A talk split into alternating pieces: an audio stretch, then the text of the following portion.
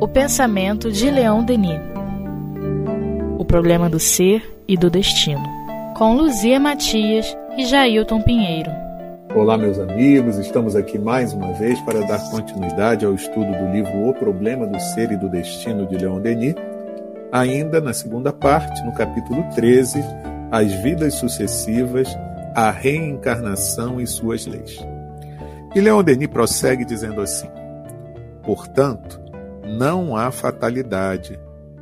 É o homem, por sua própria vontade, que forja suas correntes é ele quem tece, fio por fio, dia a dia, de seu nascimento à sua morte, a trama de seu destino. No fundo, a lei de justiça é apenas a lei de harmonia. Ela determina as consequências dos atos que livremente praticamos.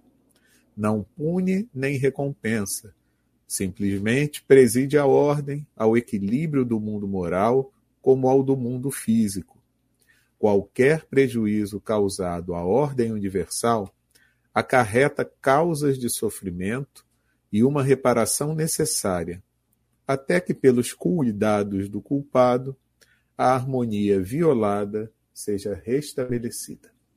Nossa, isso é muito importante.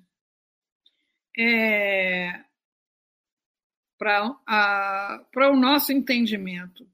Porque aqui mesmo no Evangelho, virão espíritos é, naturalmente muito é, desenvolvidos do ponto de vista da caridade, né, do ponto de vista é, do amor, do sacrifício, mas ainda muito impregnados com essa história de punição e recompensa. Então, tem mensagem que isso é expresso literalmente: Deus pune, Deus castiga, Deus, né? bota o freio, Deus dá com a espora, entendeu? É, e o pensamento de Kardec está aqui, claro, claro, que é o pensamento que, uh, como é que eu vou dizer, nos afasta daquela situação de sofrer sem proveito. É, tanto faz eu sofrer é, com o pensamento de que estou pagando, que Deus está me punindo, como eu sofrer é, por, e achar que eu sou azarado, né? É, faz toda a diferença. Eu sofrer o que o estudante sofre até aprender uma determinada lição, algo que é importante para o seu progresso, né? Isso aí é, é, é muito importante a gente ter essa referência porque as pessoas não querem abrir mão dessa história de que paga, de que é, recompensa, de esperar recompensa. Jesus falou: não saiba a mão esquerda do que faz a direita, né? Esperar recompensa, ser bom, entre aspas, para garantir benefícios. Tudo isso é fadado a uma desilusão por si só dolorosa, quando a pessoa, ah, mas está no serviço do bem e aconteceu isso, mas estava indo para o centro e aconteceu isso, né? É, você vê que esse negócio de, de castigo-recompensa é uma ideia muito arraigada. E eu estava fazendo uma reflexão aqui, Luzia, é, que é o seguinte, né? Quando Denis fala aqui que é, Deus traz harmonia, ordem, equilíbrio, né? Primeiro, é algo que às vezes passa pela cabeça da gente, quando a gente vê um monte de coisa estranha acontecendo, é que de repente Deus foi tomar um cafezinho e deixou a direção do mundo. né? Então, mas não, existe um equilíbrio, existe uma ordem que ela acontece o tempo todo, né? Então, se alguma coisa nos parece estranha, é porque a gente não consegue compreender esses mecanismos de ordenamento. Né? Então, nós não conseguimos ainda entender esses mecanismos, mas eles se dão e eles acontecem o tempo todo. E muitas vezes a gente reclama de certas situações que nos visitam E são exatamente elas, às vezes, que vão trazer o equilíbrio para a nossa vida. Entende? Sem a gente ter noção, né? Então, é, por que, que a gente reclama tanto, né? É porque você tem que olhar com um distanciamento, né? Principalmente para a tua trajetória até aqui. É... Ninguém fotografa ah, quando esteve internado, ninguém fotografa no velório de um ente querido, ninguém. Você pega umas fotografias, parece que a vida é sempre festa, né? É sempre alegria, é sempre beleza. É, agora, se você for pensar onde foi que você aperfeiçoou qualquer virtude, é, paciência, tolerância, caridade, gentileza, é, não foi nos momentos é, felizes porque eles não te exigem nada. Agora, nos momentos difíceis é que você tem que realmente buscar dentro de você a força para poder vivenciar aquela situação da melhor maneira possível. E aí você aprende as coisas, né? aí você adquire virtude ou dá um, um upgrade, né? Então ninguém desenvolve paciência lidando com pessoas generosas, equilibradas, responsáveis, né? Você tem alguma paciência, já consegue esperar alguma coisa, já consegue não se irritar tanto com as manifestações é, do outro contrárias ao seu pensamento, é, já consegue esperar o momento ideal para uma interferência qualquer, sem precisar se cobrar resultados imediatos. Você já consegue qualquer coisa nessa área da paciência, você aprendeu querendo as coisas no seu tempo, na sua hora e quebrando a cara é, com expectativas num relacionamento fora da realidade. Aí você, não, peraí, eu quero essa pessoa na minha vida, eu quero estar na vida dessa pessoa, então eu tenho que tolerar que o humor dela não seja o mais agradável, eu tenho que tolerar que as ideias dela não casem 100% com as minhas, eu tenho que aprender a negociar né? não só exigir o que eu acho certo, mas ceder alguma coisa também. É assim que a gente evolui. É, é fácil de entender quando a gente está no lugar do raciocínio. Né? Quando a gente está no lugar do sofrimento, aí já é um pouco mais difícil. Mas é por aí. É, eu diria até que é muito mais difícil, né? E, e eu estava pensando sobre isso também esses dias, o, Luzia, porque é, até a necessidade da gente reencarnar. Porque quando a gente já, tá um, já é um espírito que desperta para essas questões espirituais e já busca fazer uma avaliação da nossa própria vida e já pensa em ter que modificar mesmo algumas coisas, porque a gente entende que o caminho é o caminho da orientação que o Cristo trouxe para a gente, quando a gente está no plano espiritual, com quem a gente se está reunido? Com aqueles que são afins. Né? Então, o exemplo que você deu então da paciência, nós que temos como exemplo o nosso lar, como é que eu vou desenvolver paciência com aquele pessoal que pensa tudo igualzinho a mim e que não vai me desafiar na, na, na impaciência? Entende? Então eu tenho que reencarnar, vir para essa mistureba toda aqui mesmo, entendeu? Ser testado, e, e, é aí que eu vou conseguindo crescer. E eu até, uma vez, eu até falei, não sei se eu já falei isso com você, mas é que aquela questão né, do cuidado que a gente tem que ter com a prece que a gente faz, né? Porque quando eu falo assim, ah, Senhor, dê-me paciência, aí ele deve pensar assim, ah, você quer desenvolver a paciência? vou botar um monte de gente chata do teu lado para que você possa desenvolver a paciência. Não era isso que você queria, meu filho? Então eu vou fazer, fazer isso com você, né? A gente não tem noção, às vezes, é, é que nem a questão do jogo, né? Quando a gente está num jogo, num game, é, você só desenvolve as habilidades daquele jogo conforme os desafios vão sendo colocados no seu caminho. Se não tiver desafio, você não desenvolve habilidade, porque a gente se esquece também que existe o lado do crescimento intelectual que também a gente precisa ter, né? Então tem muitas coisas que a gente precisa desenvolver também a inteligência, né? Junto com o desenvolvimento das virtudes, né? Então a gente precisa desse mundo cheio de desafios mesmo. Esse é o grande, o grande diferencial da doutrina espírita, que ainda não é vivenciado é, pelos espíritas é, em geral, que é filosofar.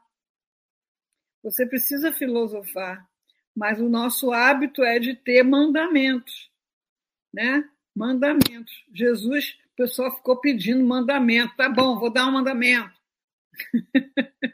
Né? é, um preceito né, religioso, vou dar um mandamento. A gente, com a filosofia dos espíritos, a gente pega aquele, é, aquela informação e, e pensa sobre ela, filosofa sobre ela, faz perguntas em torno daquilo, né? Aí, às vezes, a gente fica uma pessoa esquisita, sabe?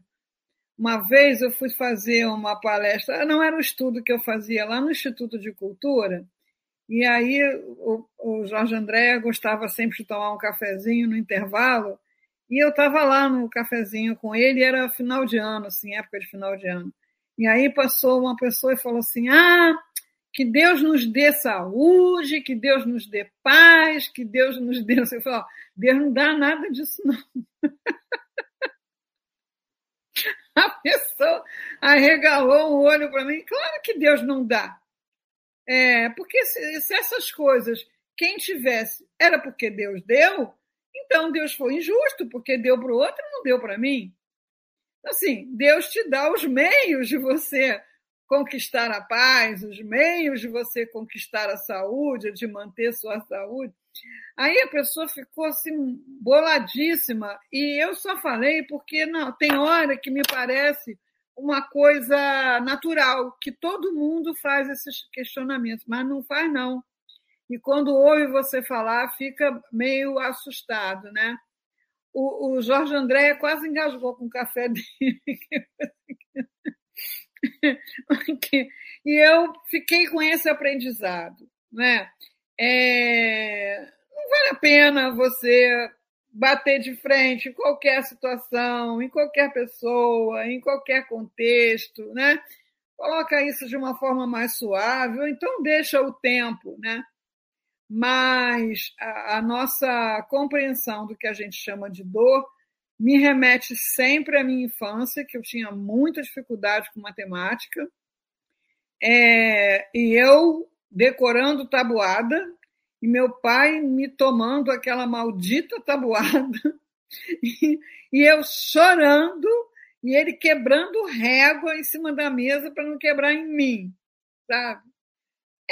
Para mim, criança ali, eu estava sofrendo muitíssimo. Agora, depois que você aprendeu a tabuada, não tem mais sofrimento com isso, e aquilo que você aprendeu vai ser o patamar, a plataforma, a ferramenta para você avançar no conhecimento, né?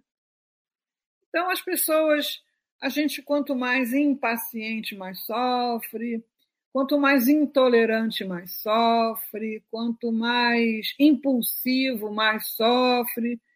E não é nenhum castigo, é o aprendizado por, com liberdade. Você tem liberdade de escolher se vai aprender agora, se vai aprender desse lugar, se vai precisar de um outro lugar, de um outro momento.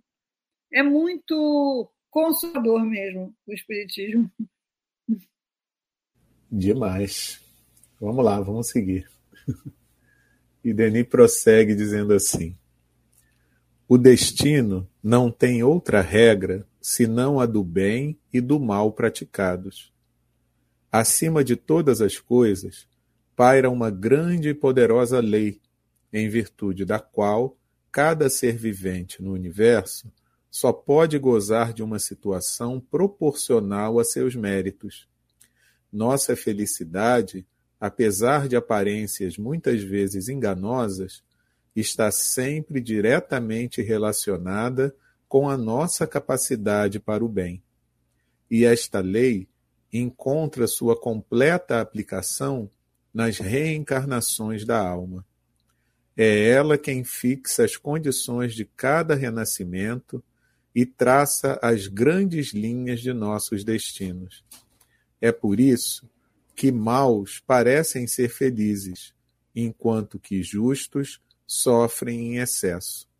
A hora da reparação suou para uns, está próxima para outros. É, é uma total perda de tempo a gente ficar nesse lugar de julgar se nós mesmos ou outra pessoa merecia aquilo ou não merecia aquilo, por que, que aquelas pessoas têm isso e outras não têm, porque isso eu digo assim, é papo para guia. A gente não tem o histórico, não tem as fichas. E eu, uma vez teve um encontro sobre lei dos destinos, né? exatamente esse tema aí, e ficou muito evidente a nossa total é, inadequação para o papel de guia, porque a gente, é, em cada grupo, a gente criou um personagem. É, as pessoas estavam é, lá características suas e foi construído um personagem coletivo com essas características. Era naquele tempo que o encontro era o dia todo. Então, assim, na hora do almoço, nós trocamos os personagens de sala. E quando as pessoas voltaram, não era mais o seu personagem que estava ali. E aí a gente propunha: olha, agora aqui é o Ministério da Reencarnação e nós vamos planejar a reencarnação desse personagem. Gente, É claro que ali estavam as características dos grupos humanos ali reunidos muito parecidos, né? É, preguiçoso, é, teimoso, é, inconsequente, das pessoas, né? Olha, era cada coisa horrorosa. Ah, é preguiçoso? Então vai reencarnar é, paralítico, tetraplégico, para dar valor ao trabalho. Assim, não, não se mete com isso, porque a gente não tem realmente evolução para fazer esses julgamentos. E nem é preciso que a gente faça esses julgamentos para aprender e para ajudar aquele que está passando pela dor é, sem julgamento, da melhor maneira possível, é, porque é, essa é a beleza né, da, da solidariedade universal. Então, quando eu vejo uma criança já nascer com uma doença dolorosa, é, se eu não levo em conta a reencarnação, não sei como que as pessoas conseguem ter uma ideia de Deus numa situação dessa né? É, com a reencarnação, a gente sabe que está diante de um espírito que está passando por uma situação para se livrar de alguma coisa, para aprender alguma coisa, para seguir em frente. E não nos cabe julgar, cabe aliviar aquela dor, cabe apoiar, cabe é, socorrer, né? Mas quando nós estamos diante do criminoso, o que a gente pensa, idealiza para ele são coisas terríveis. Mil mortes. Né? Uma coisa muito esquisita né? da, da justiça. Não sei se aqui no Brasil. Não, aqui, aqui não tem prisão perpétua, né? Mas nos Estados Unidos tem prisão perpétua. Então, assim, se a pessoa assassinou é, sete pessoas, ela é condenada a sete prisões perpétuas. Seja chega a ser patético, né? Sem direito a condicional. Em nenhuma delas. chega a ser esquisito. Por quê? Porque a, a justiça não cabe na justiça humana. Então, se a pessoa matou, por exemplo, uma criança, mesmo que eu mate essa pessoa, ela não terá morrido como criança. Ela não terá vivido o que a criança viveu, sofreu, ela vai viver uma outra coisa. Então, a, a justiça realmente está muito além do nosso entendimento, do nosso poder de atuação, e nos cabe o quê? É, perdão, generosidade, educação, educação, né? trabalhar para o bem. E esse departamento não, não nos compete porque a gente não tem menor qualificação para isso, né? Por isso, né, Luzia, o não julgueis, né, de Jesus, porque a gente não tem condição. A gente vê que mesmo é, os juízes aqui na Terra, de posse de todos os autos do processo, né? Porque nós não temos todos os autos do processo daquele ser espiritual, né? Não sabemos, como você falou, a história dele, o que, que aconteceu, a gente não sabe absolutamente nada. E a gente já quer determinar alguma coisa sem conhecer nada. E a gente vê que mesmo os juízes aqui da Terra, de posse de muitos elementos para poder fazer um julgamento o mais é, correto possível, às vezes chegam a certas conclusões que a gente diz, nossa, o que, que, é isso, né? Então é complicado mesmo. Por isso que não tem jeito, né? É, te, teve uma frase aqui de, de Denis nesse parágrafo que eu fiquei pensando, que ele diz assim: olha, nossa felicidade, apesar de aparências muitas vezes enganosas, está sempre diretamente relacionada com a nossa capacidade para o bem. E eu acho legal isso porque a gente tem aquele texto lá do Evangelho segundo o Espiritismo, né? A felicidade não é deste mundo. Ou seja, o Espírito lá está dizendo: olha, nesse mundo de provas e expiações, não tem como ser feliz 100%. Né? Porque por mais que você haja no bem, você seja bom, você vai ter as situações que são daquele mundo que vão estar te incomodando, você vai ter dificuldade. Né? Aí o que, que acontece? Aí vem uma, a seguinte situação que eu, que eu me lembrei quando eu li isso aqui. É que Kardec, lá para as tantas, no Livro dos Espíritos, sabendo, conformado com isso, que a felicidade não é desse mundo, não tem como ser feliz nesse mundo, aí ele pergunta, né? Eu até anotei aqui, é a pergunta 921. É, a gente sabe disso, mas não tem um modo da gente ter uma felicidade relativa? E aí os espíritos respondem: olha, o homem é quase sempre o artífice da sua, da sua própria infelicidade. Praticando a lei de Deus, ele conseguiria um, uma felicidade possível dentro desse mundo aí complicado que vive. Né? Então, a prática da lei de Deus, e é o que Leon Denis está falando aqui, né? Está é, tá diretamente relacionada com nossa capacidade para o bem. Né? Então eu posso minimizar uma situação que não é tão boa e que não é tão feliz quando eu estou agindo no bem ou exercitando o bem, né? Porque a gente não tem uma ação assim natural, né? no bem totalmente, né? Mas a gente faz, faz o exercício, né?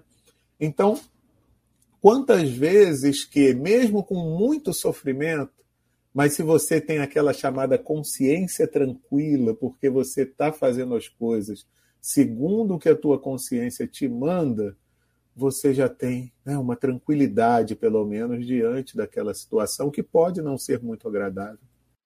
É, é a, a prática do bem desinteressado, ela te inunda de uma felicidade, ela te blinda é, eu me veio à mente aqui um encontro de carnaval, um dos primeiros lá do Leão Denis, encontro do Livro dos Espíritos, né? É, que a Nádia, que na época era responsável pelo Celdinho, pelas crianças, evangelização, ela foi assaltada a caminho do encontro e no carro dela estava todo o material que naquela época era preparado com papel, cola, tinta, não tinha, não tinha como baixar o arquivo, né? não tinha como fazer rapidamente um ou buscar seu PowerPoint, não, não tinha, né? É, e me chamou a atenção a reação dela como dos outros. Ah, tá, então vamos fazer de assim, entendeu? É, agora, aquela pessoa que estivesse fazendo um trabalho no bem com o objetivo de ser visto e aprovado pelos outros, o fato de você não ter as ferramentas para apresentar a belíssima coisa que você fez, por si só já é um motivo de muito sofrimento. Fora o que, caramba, eu estou trabalhando aqui, não sou protegido. Né? Então, assim, o fazer o bem já, uh, desinteressado já traz em si uh, um estado é, de proteção emocional para os reveses, que passam a ser encarados de uma outra maneira, né? muito mais leve, muito mais é, madura, eu diria, né? não tão aquela criança frustrada nos seus objetivos que dá ali os seus chiliques, né? Tem no livro dos Espíritos, eu não sei qual é o número, né? A gente já estudou algumas vezes. É, uma delas é essa consciência tranquila. É claro que a gente não vai ter consciência tranquila de não ter feito nada errado, não sei nem quando, né? Então não é essa consciência tranquila, é o auto perdão. Porque quando você se perdoa, você entende o porquê você errou e aí você vai correr atrás de aprender aquilo que você não sabia. Você não fica prisioneiro da culpa. É, a posse do necessário, para nós que temos o necessário, a lição é se livra do supérfluo. Do supérfluo já materializado na sua casa, na sua vida, e do supérfluo dos seus planos, dos seus projetos de aquisições perfeitamente supérfluos. Né? Então, aposto necessário, a consciência tranquila e a fé no futuro, que seria a blindagem contra a ansiedade. Né? Realmente é uma receita que dá para, quanto mais você se treina, é, te dá uma chance de já ser bem feliz da vida desde agora. É verdade. Você falou uma coisa aí, Luzia, que é muito importante, né? É, quando você estava falando da consciência tranquila. Não é a consciência tranquila de não fazer nada errado. Né? Porque no estado em que a gente se encontra, é até ruim eu não identificar os erros. Né? Eu sempre dou o exemplo de quando você vai fazer a reforma é, na sua casa. Né? Você só consegue fazer a reforma porque você identificou os problemas, o que precisa ser modificado. Se você não identificar o problema, como é que você vai fazer a reforma? Você não vai, eu não vou mudar o que é, não. Eu, ah, não, eu vou fingir que não tem um cano furado, então eu não vou fazer reforma. Né? Então eu tenho que identificar mesmo o que precisa ser modificado para que eu possa trabalhar isso. E é, eu me lembro, me lembro sempre, quando a gente fala sobre isso, né, é daquela, daquele conceito de Kardec sobre o verdadeiro espírita. Né? É não só pela transformação moral que a gente reconhece o verdadeiro espírita, mas pelos esforços que ele empreende por domar as suas mais inclinações. Então, ele reconhece que tem inclinações mais, mas ele continua trabalhando, ele continua se esforçando, sem ansiedade, né, de preferência, para que ele possa, aos poucos, modificar, estabelecer as modificações, né? Aí vem aquela pergunta, né, com aquela resposta que eu acho espetacular, né? E o, e o homem é capaz de fazer isso? Domar as suas más tendências, não sei o quê, não sei o quê. E o, o espírito que responde fazendo esforços insignificantes. Insignificante porque diante do peso né, da, do viver na contramão, é, o peso de caminhar na direção da solução é infinitamente maior. Então, é, você quer porque quer resolver aquele problema do jeito que você acha que tem que ser resolvido. Uma coisa muito comum que eu observo é, nos grupos e na minha própria vida, né, é que tem familiares ou pessoas muito próximas que nos incomodam muito, que têm maneiras de ser problemáticas, que nos causam problemas. É, e a gente sacrifica uma vida para mudar essa pessoa. É, se você fizesse insignificantes esforços para aprender a melhor maneira de lidar com essa pessoa, é, você domaria suas más tendências da impaciência, da exigência, da intolerância, do egoísmo, é, e ainda seria muito mais feliz, né? Mas a gente vê a pessoa, mas como é que eu posso? Mas como é que eu faço? Tem uma palestra do Altivo que ele conta lá uma história de uma, de uma pessoa que era muito difícil para o grupo familiar com quem ele morava. Tinha problemas psiquiátricos, aprontava umas brigas e tal. Uma outra pessoa da família disse assim: manda ele aqui para casa. e aí mandaram alegremente. Né? É, quando ele começava a aprontar na casa daquela senhora, o que ele costumava aprender na casa dela, da, da, no outro grupo, ela dizia assim para ele: Meu filho, vai para a rua, só volta quando isso melhorar. Aí as crises foram se espaçando, se espaçando, né? mas ela era capaz de abrir mão desse controle.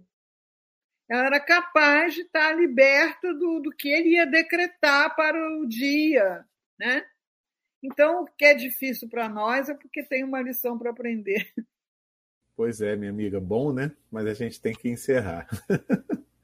Semana que vem a gente então dá continuidade a esse estudo que está muito bom, né? Do livro O Problema do Ser e do Destino, de Leon Denis, na parte segunda, nesse capítulo 13, As Vidas Sucessivas, a Reencarnação e Suas Leis. Um grande abraço para todo mundo e até lá.